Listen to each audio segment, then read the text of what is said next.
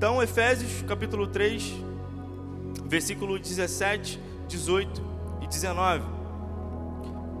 Diz assim: E Cristo, e que Cristo habite por meio da fé em vosso coração, a fim de que arraigados, ou seja, enraizados e fundamentados em amor, vos seja possível em união com todos os santos compreender a largura, o comprimento, a altura e a profundidade dessa fraternidade, e assim entender o amor de Cristo que excede todo o conhecimento, para que sejais preenchidos de toda a plenitude de Deus. Diante desse pequeno, desses pequenos versículos, o Espírito Santo ele tem ministrado na minha vida durante umas duas, três semanas, e ele me mostrou dois ensinamentos e eu gostaria de compartilhar com você. Esses dois ensinamentos, eles vão nos ajudar a gente conseguir permanecer de pé em Cristo, indiferente a qualquer situação que tenha acontecido com você, amém? Então, é, esse primeiro ensinamento é que a nossa fé ela precisa ser intencional, porque se você observar no, no início do versículo 17, vai dizer que Cristo e que Cristo habite por meio da fé em vosso coração. Ou seja, o Senhor, ele quer uma morada, ele quer uma morada estável, e que essa morada estável seja o seu coração. Mas ele só vai conseguir habitar no seu coração de forma estável, de forma segura, e que você consiga absorver tudo aquilo que ele tem para derramar sobre você. É necessário que a gente consiga entregar ao Senhor a nossa adoração, a nossa devoção, mas com a devida intenção do nosso coração. É necessário a gente ter uma intenção na nossa fé, para que a gente consiga se enraizar naquilo que o Senhor tem preparado para mim e para você. E o segundo ensinamento que o Espírito Santo derramou sobre mim, e está lá a partir do versículo 18, diz assim: E vos seja possível, em união com todos os santos, compreender a largura, o comprimento, a altura, a profundidade dessa fraternidade. Então, o segundo ensinamento é, que eu gostaria de passar para você é: é necessário a gente ter uma predisposição à comunhão, porque a comunhão com a nossa fé intencional, é, esses dois pontos ligados, conectados, vai fazer a gente permanecer em Cristo. Então entenda, a sua fé ela precisa estar alicerçada no Senhor, mas também a fé que habita na vida do seu irmão, ela vai te ajudar a permanecer de pé. Entenda isso. Então, que essa fé em Cristo Jesus, ela vai se para ela se enraizar em nós, ela vai requerer de nós, como eu já disse, intencionalidade. E essa intencionalidade, essa intenção, ela vai bater de frente, ela vai confrontar a real intenção que, tá, que está no seu coração. Por quê? Ah, eu, eu tenho uma intenção de ter uma fé em Cristo e amém. Mas essa fé, ela é genuína? Essa fé, ela requer de você o que você vai prover a partir dessa fé, o que você vai promover a partir dessa fé, vai trazer vida em outros ou vai ser apenas para você inflar? Porque o Espírito Santo, ele quer usar a mim, ele quer usar você, mas ele quer nos usar de forma é, como é que eu posso dizer? Ele, ele quer nos usar de uma maneira não ingênua, pura. Então, esse motivo que vai, que te, esse motivo que trouxe para você essa intenção, ela vai é, colidir com a real intenção do seu coração. Por que, que eu estou falando isso? A semana que vem vai fazer três anos que eu entrei por essas portas. E eu não entrei por essas portas com a minha vida, sabe, ah, no alto. Não. Eu entrei por essas portas a minha família, quebrado. Eu entrei por essas portas, eu e minha família. A gente não conseguia achar solução porque a gente estava vivendo. Mas o Senhor, com a sua infinita graça e misericórdia, conseguiu nos resgatar. E por que, que eu estou falando isso? Porque eu não sei a motivação que trouxe você para esse lugar, eu não sei. você sabe por que, que você pisou aqui. Talvez você entrou numa igreja evangélica, numa igreja cristã, que professa Jesus Cristo como Senhor e Salvador da sua vida, por diversas formas, por causa de vários motivos, várias razões, talvez te trouxeram para esse lugar. Talvez você tinha uma vida financeira derrubada, destruída, ou sua família estava acabada, ou prestes a acabar. De repente, talvez você até estava bem, sabe? Eu vou lá visitar aquela igreja de parede preta, que era preta. E quando você se deparou aqui, você entrou por aqui, por essas portas, você viu que existe um Jesus. Amém? Você viu que aqui é, o que é pregado, ministrado através da vida dos nossos apóstolos, nossos pastores, é Cristo. Pois bem, isso é, é muito bom.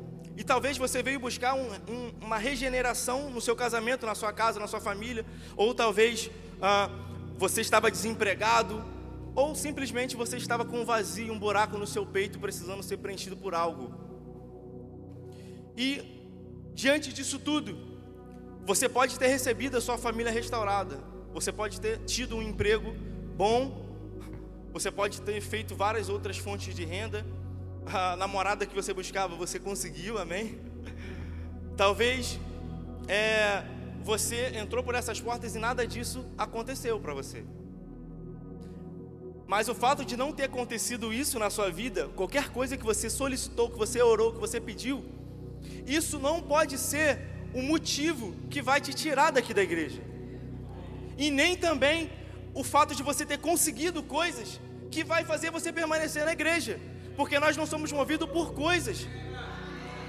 Nós somos movidos pela palavra, nós, nós somos movidos e trabalhados pelo Senhor. Então, eu preciso fundamentar a minha fé para que eu consiga permanecer no dia mal. Eu preciso estar enraizado com a minha fé em Jesus para que eu consiga permanecer, mesmo quando as coisas não vão muito bem, porque elas não vão muito bem, às vezes elas não vão.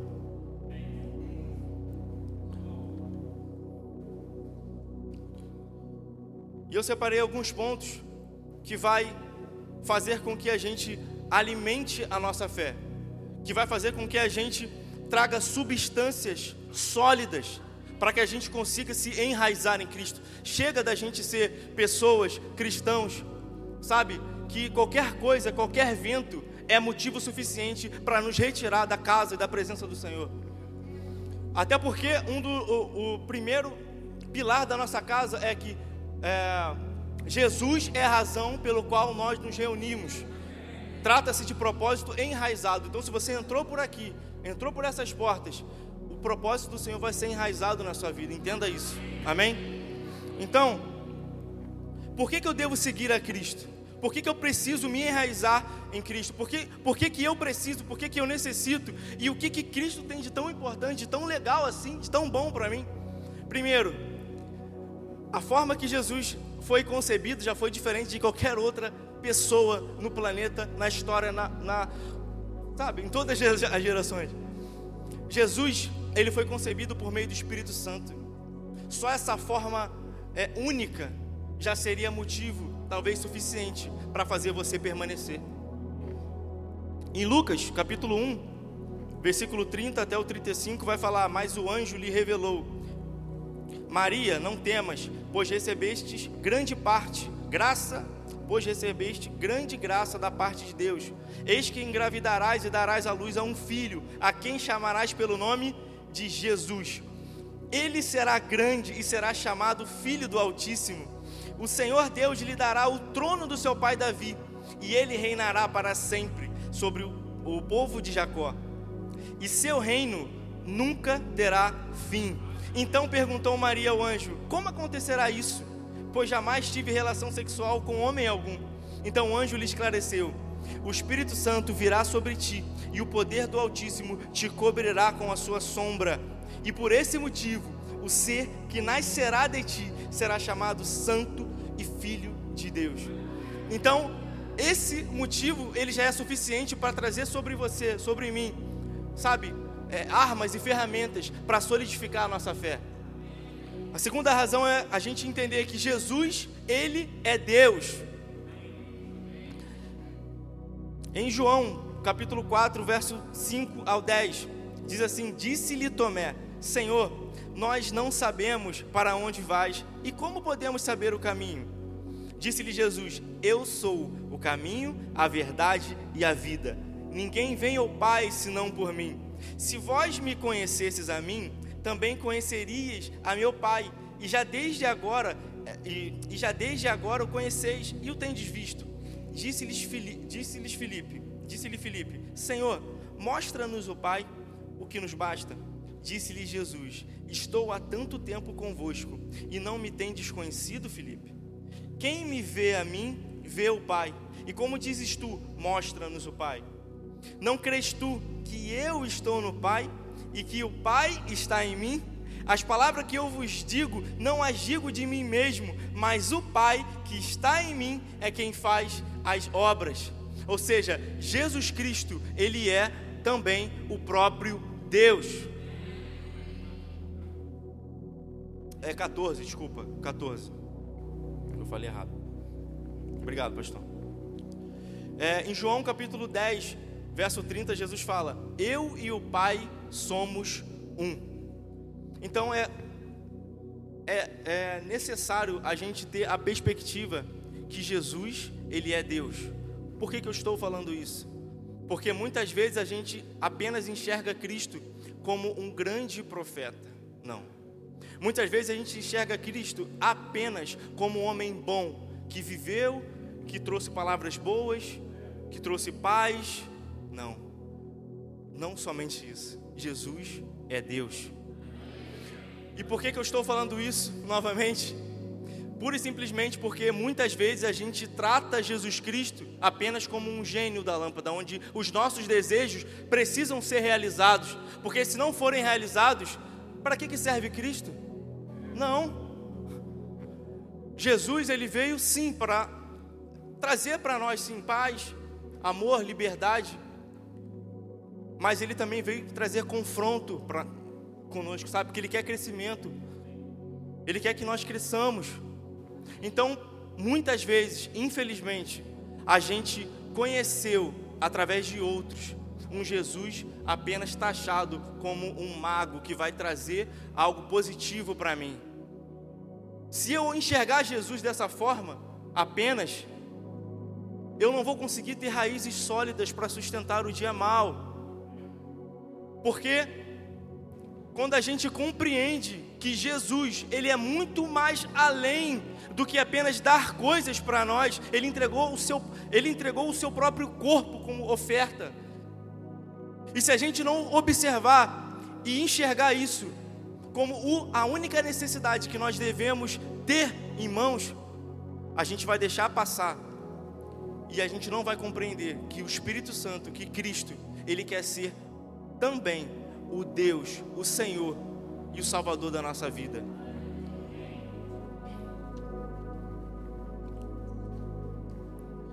Eu vou correr.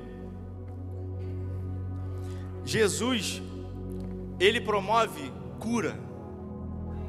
Esse é, essa é a terceira, o terceiro fundamento para a gente alicerçar as nossas raízes e aprofundar as nossas raízes. Amém? Jesus, ele promove cura. Então, se porventura você entrou por aqui precisando de cura, e Jesus, ah, por algum motivo você ainda não conseguiu a sua cura, permaneça, porque o maior sacrifício foi feito por você já. E eu tenho certeza que alguns de vocês, se não a maioria, já passou, já teve algum testemunho sobre cura na sua vida, ou com alguém que você conhece muito próximo. Eu mesmo já tive. Eu vi meu irmão praticamente ressuscitar depois de ter engolido uma folhinha e quase morrer. Então a cura ela está presente sim. E ela é para nós, e ela é para hoje. Amém? Jesus ensina também que a verdadeira oferta ela vem do coração. Mateus 6, versículo 21 fala: Porque onde estiver o vosso tesouro, aí também estará o vosso coração. Você pode perceber que Jesus, ele trata de várias áreas da nossa vida. Você entende isso? Ele não veio apenas, mas eu não vou falar apenas como sentido pejorativo. Ele não veio somente para trazer a salvação para nós. Isso é, se ele viesse só por isso, a gente já teria que falar, Senhor, muito obrigado por isso. Mas ele veio para completar cada lacuna que porventura esteja vazia dentro de você ainda. Ele veio para preencher aquilo que só ele pode preencher. Então entenda que o Senhor ele quer sim você em todas as áreas da sua vida. Ele quer te completar por inteiro, entende? Entenda, Jesus, ele conhece também a intenção do nosso coração. Mateus 15, versículo 8 e 9 fala: Este povo se aproxima de mim com a sua boca e me honra com os seus lábios, mas o seu coração está longe de mim. Mas em vão está longe de mim, mas em vão me adoram, ensinando doutrinas e preceitos que são dos homens. Jesus sabe por que, que você está aqui. Ele sabe o que passa dentro do seu coração. Ele conhece o íntimo do seu interior, do seu ser, os seus questionamentos. Ele conhece se nós nos aproximamos dele apenas com a nossa boca ou apenas com os nossos lábios falando palavras bonitas. Porque isso ele, de verdade, ele está pouco interessado para isso, por isso. Você entende onde estou querendo chegar? Ele está pouco interessado numa adoração de boca, sabe? E o que ele está realmente interessado é o que ele tem depois da adoração, ou durante a adoração, que é o seu interior. Se você veio aqui apenas para levantar suas mãos, abrir sua boca e falar Deus é bom, isso é bom. Que isso seja apenas a introdução daquilo que o Senhor tem para você e daquilo que você tem para entregar a Ele. entenda que o Senhor, Ele quer de fato, lembra que eu li lá no início, Ele quer habitar no seu interior, no seu coração. Jesus, ele falava com autoridade e poder. Marcos 1, verso 21 em diante fala: Eles foram a Cafarnaum, e logo que chegou o sábado, Jesus entrou na sinagoga e começou a ensinar. Todos ficavam maravilhados com seu ensino, porque eles ensinava como alguém que tem poder, que tem autoridade e não como os mestres da lei. Se você seguir essa leitura adiante, você vai perceber que quando Jesus estava é, ensinando ali na sinagoga, um homem se levantou endemoniado. O que eu quero dizer com isso? Que onde a gente estiver, as, as trevas elas não podem permanecer no mesmo lugar. Porque senão o meu coração está errado, a minha motivação está errada, e a autoridade que foi que é de Cristo, a autoridade que é de Jesus, ela também foi derramada sobre mim e sobre você. Então, se porventura você ainda estando algum tempo dentro da igreja e não sei, talvez há um medo em orar por alguém, olha, joga esse medo por terra. Entenda que a autoridade e poder, ela não flui de você propriamente dita, sabe? Ela flui do Senhor. Amém. Gente, é.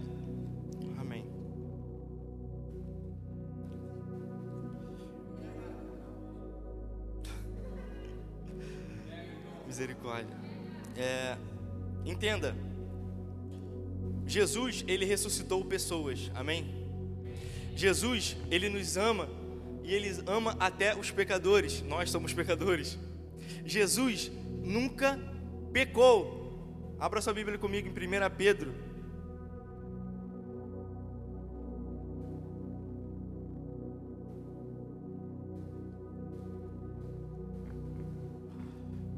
Pedro, capítulo 2, do versículo 21 até o versículo 24.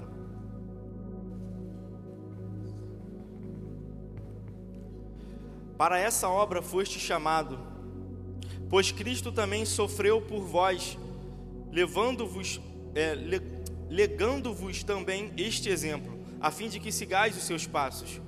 Ele não cometeu pecado algum. Vou falar novamente. Ele foi encontrado em sua boca.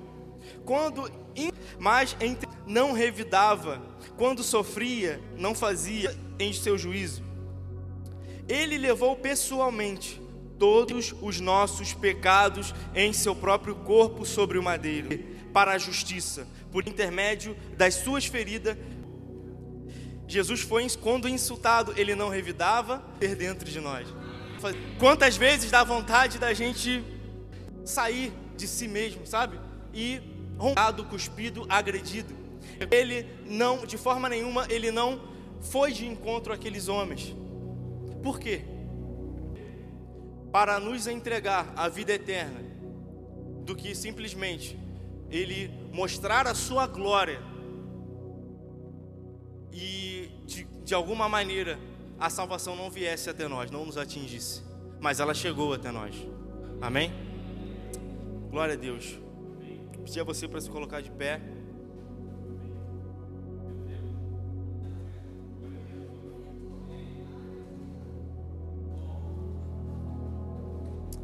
Aleluia.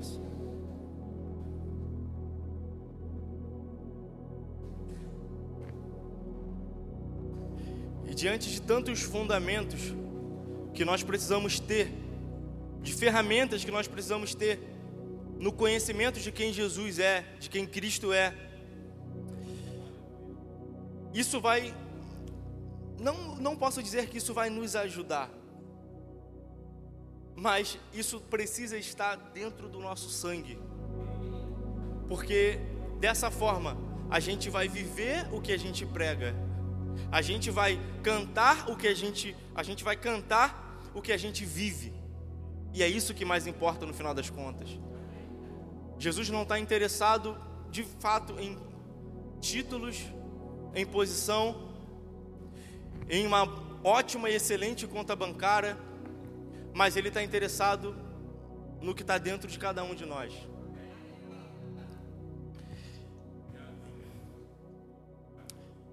E um dos fundamentos que o Gessé até falou aqui, olha, foi que é poderoso, é que o nome do Senhor, ele está sobre todo nome. Não há nome maior do que o nome de Jesus. Não há nome que faça as trevas tremerem, a não ser o nome de Jesus. Não há nome que traga cura, a não ser o nome de Jesus. Filipenses 2, a partir do versículo 5, fala assim: Tendes em vós o mesmo sentimento que houve também em Cristo Jesus, o qual, tendo plenamente a natureza de Deus, não reivindicou o ser igual a Deus mas pelo contrário, esvaziou-se a si mesmo, assumindo plenamente a forma de servo e tornando-se semelhante aos homens. Assim, na forma de homem, humilhou-se a si mesmo, entregando-se ao, entregando-se à obediência até a morte e morte de cruz. Por isso, veja bem, por isso, Deus também o exaltou sobremaneira a mais elevada posição e lhe deu um nome que está acima de qualquer outro nome, para que ao nome de Jesus se dobre todo joelho dos que estão nos céus, na terra e debaixo da terra, e toda a língua confesse que Jesus Cristo é o Senhor, para a glória do Deus Pai. Então, se você veio aqui e dentro do seu coração isso não tem é, firmado raízes em você, que o nome de Jesus é o que mais importa para você, que o sacrifício de Jesus deve ser o que mais importa para você, porque senão não faz sentido a gente estar aqui. E diante de tantos fatos espirituais claramente evidenciados, porque Jesus dividiu o tempo, sabe? O que era antes de Cristo passou. Ou seja, ele mudou a história da humanidade. Mas de fato, o Espírito Santo, Cristo, ele quer mudar a sua história individualmente. Amém?